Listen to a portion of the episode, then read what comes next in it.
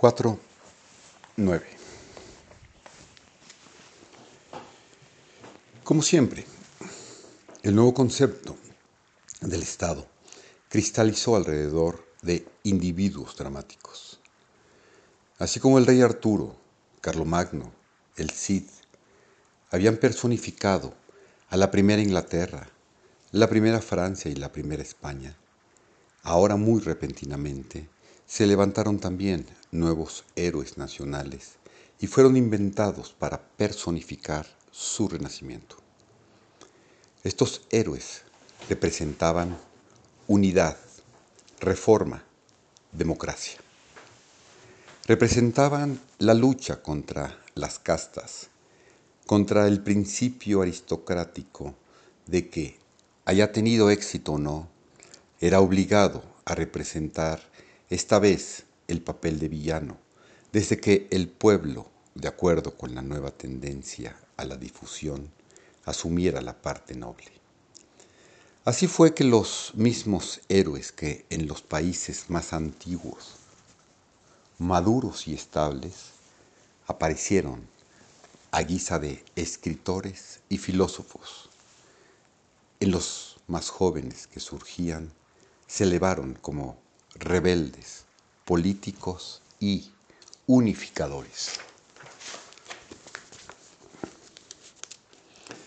En los Estados Unidos, Lincoln, el pobre muchacho campesino, había de simbolizar la derrota del viejo sur aristocrático.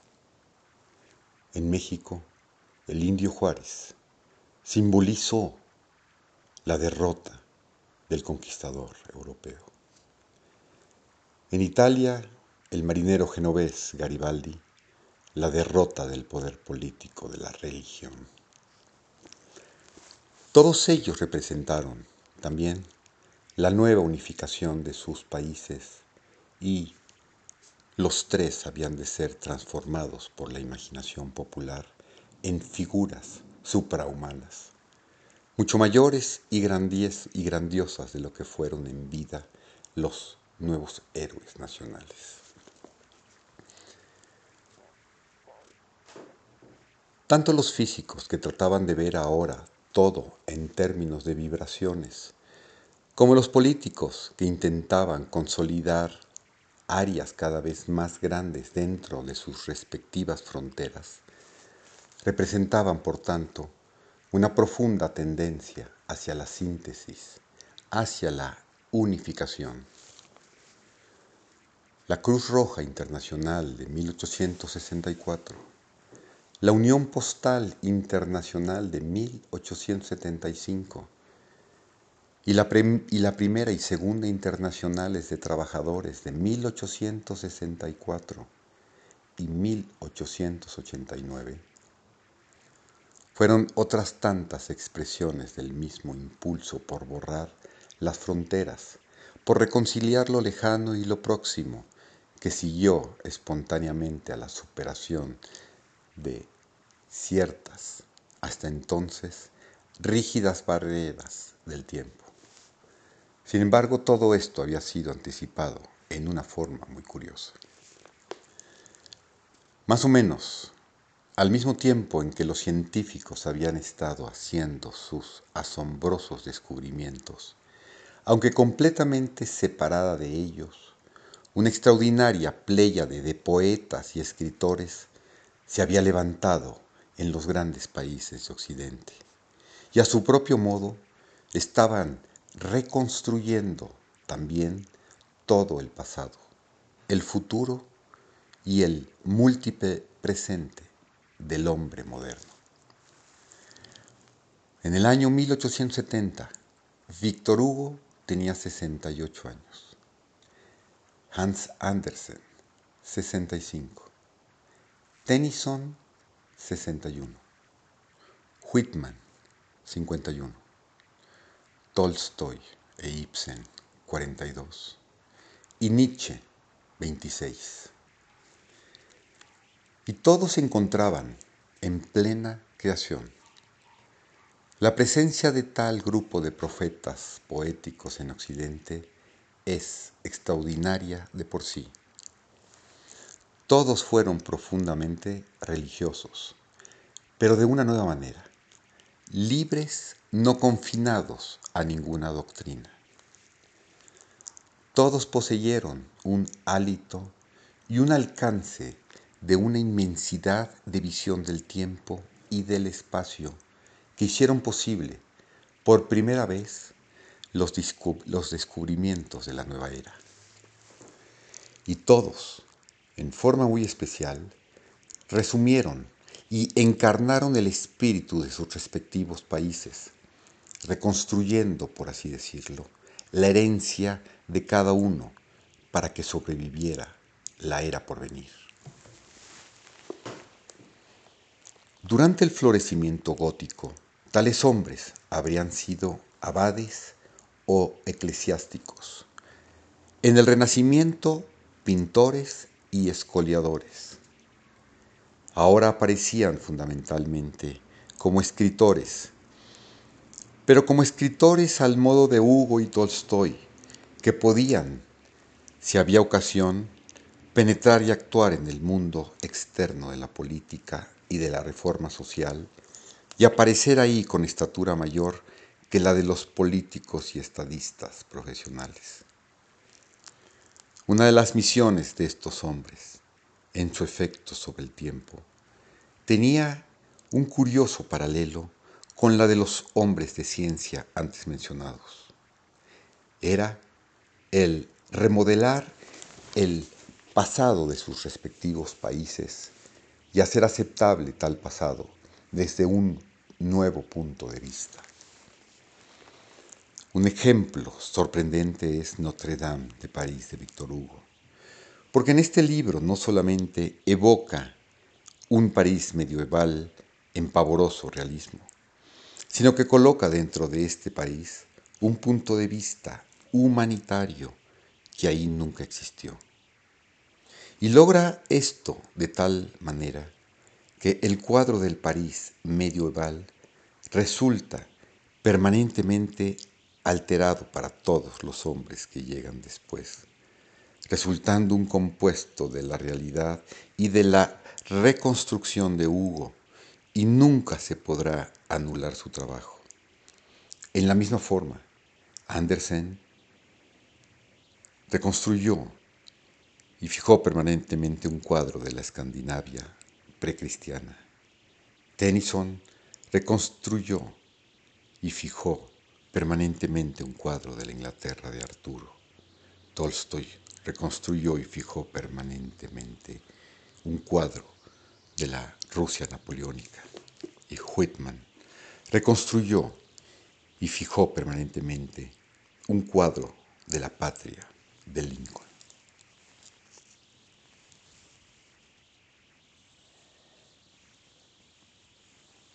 En cada caso, la reconstrucción fue tan grandiosa, tan completa y correspondió con tanta veracidad a ciertas actitudes de la nueva era que fue aceptada casi al instante con preferencia a cualquier otra memoria. En un aspecto, todos estos hombres desempeñaron el extraño papel de mejorar el pasado, es decir, de hacerlo aceptable para el presente y el futuro lo que corresponde a todos los fundadores de una nueva era. Esta extraordinaria labor hizo que cada hombre que cultiva la memoria se viese forzado a realizar una relación con su propia vida y la efectuaron ellos en relación con sus países. Porque esta labor de reconstrucción del pasado es la tarea primera y esencial para lograr cualquier cambio real en el futuro. Y de esto también Karl Marx se dio cuenta cuando con sus ideas se preparó el camino al bolcheviquismo mediante la reconstrucción de la historia sobre una base de motivos económicos y de lucha de clases. Pero Hugo, Andersen y Whitman laboraron sobre el tiempo en forma inversa a la de Marx. En lugar de eliminar los ideales que existían y regían el pasado, reemplazándolos con los motivos humanos más bajos de codicia y violencia, intentaron proyectar en el pasado los motivos humanos más bajos. Intentaron proyectar en el pasado un ideal más alto que el que realmente prevaleció o, en cualquier grado, ideales más comprensibles para la nueva era. Por tanto, su intento con o sin éxito, fue regenerar el pasado, mientras que el de Marx, otra vez, con o sin éxito, solo pudo servir para degenerarlo.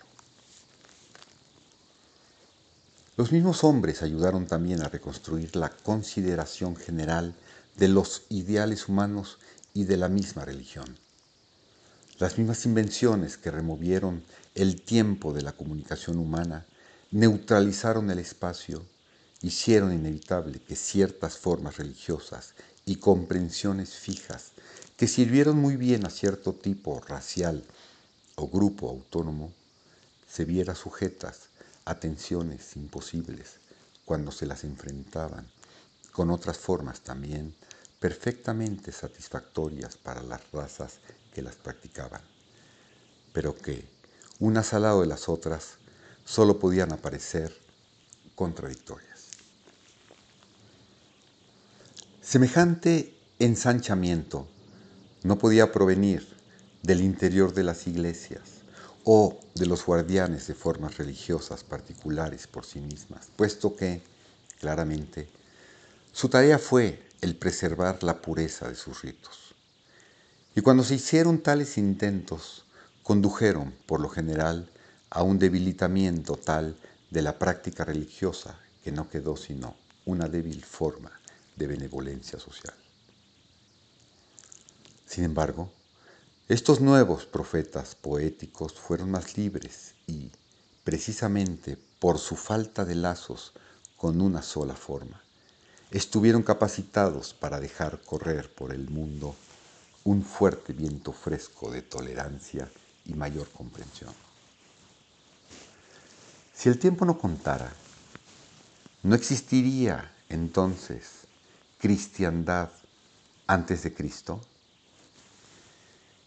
Si no el espacio, no podrían ser unos los dioses de Oriente y otros los de Occidente. Parecía que todo lo que era verdad tenía que reunirse en un todo y mostrarse complementario y no hostil. Tal nueva visión universal de la religión y de Dios está expresada por Whitman en Chanting the Square, David, 1871, por Víctor Hugo en Religión et Religion, 1880, y por Tolstoy en En lo que creo, 1888, 84. Este abrazo y reconciliación de diferentes formas y mensajes, sin destruir su individualidad y cuyo paralelo fue posible en el reino físico por el nuevo uso de las ondas electromagnéticas, es muy característico de la nueva línea de pensamiento religioso que empieza a desarrollarse a partir de 1860. Por tanto, la nueva cultura en conjunto parecía estar basada en la posibilidad completamente nueva de trascender las divisiones del espacio merced al escape desde un tiempo monodimensional. Sin embargo, este intento se desarrolló sobre dos líneas bien diferentes. Los científicos, físicos y diseñadores se concretaron a la posibilidad de un escape mecánico desde el tiempo, en tanto que los poetas, escritores y místicos estudiaron la posibilidad de un escape consciente. Lo que seguía faltando era un puente entre dos puntos de vista.